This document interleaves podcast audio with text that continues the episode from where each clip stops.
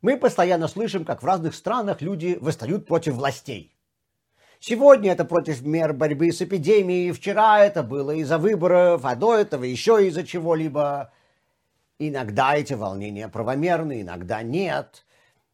Но я думаю, что нет страны, в которой их не было бы по какой-либо причине.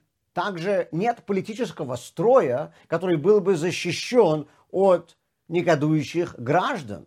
Иногда государство в состоянии подавить эти недовольства, а иногда нет. Самый властный диктатор не может удержаться на троне, если против него встает вся страна.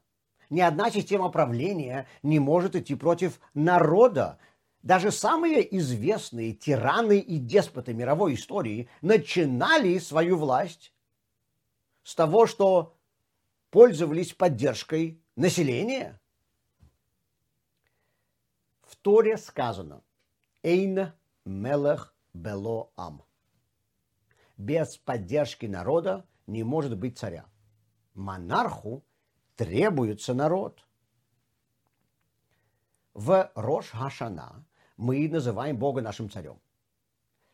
Обычно метафора монарха указывает на возвышенность и власть кого-либо. Мол, он единственный правитель, никто ему ничего не может указывать.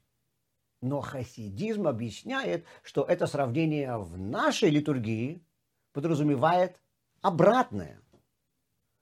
Он наш царь, а без поддержки народа не может быть царя. Мы ему нужны. Зачем? Хороший вопрос.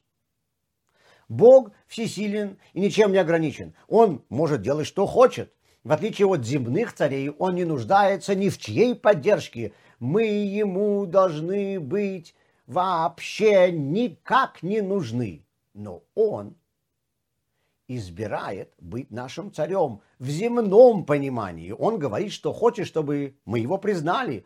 Он хочет завести с нами отношения. Отношения между монархом и его подданными весьма отдаленные. Но все-таки это отношения? Так зачем мы нужны Богу? Один из самых популярных вопросов, которые задаются о иудаизме, это какое этому великому Богу дело до того, что я кушаю? Не все ли ему равно, бубню я эти слова молитвы или нет? почему этот всемогущий Творец обращает внимание на то, включаю ли я свет в субботу или нет. Все это правильные вопросы. И вполне вероятно, что логических ответов на них нет. По идее, мы не должны быть важны для него никак, и ему должно быть никакого дела до нас. Но этот великий Творец захотел быть нашим царем. Он захотел обращать на нас внимание. Он захотел поставить себя в ситуацию, в которой он был бы зависим от нас. Почему? Только он может ответить на этот вопрос. Читая в молитвеннике о том, что Бог это наш царь, мы можем подумать, что эти слова должны описывать, насколько Бог возвышен. Но на самом деле все наоборот – у Бога самого по себе нет никакой нужды быть нашим царем. И тут с нами возиться. Он решил стать нашим властителем. И, и называя его своим царем, мы подчеркиваем, что он решил обращать на нас внимание. Он хочет близости с нами. И даже больше того, без поддержки народа не может быть царя.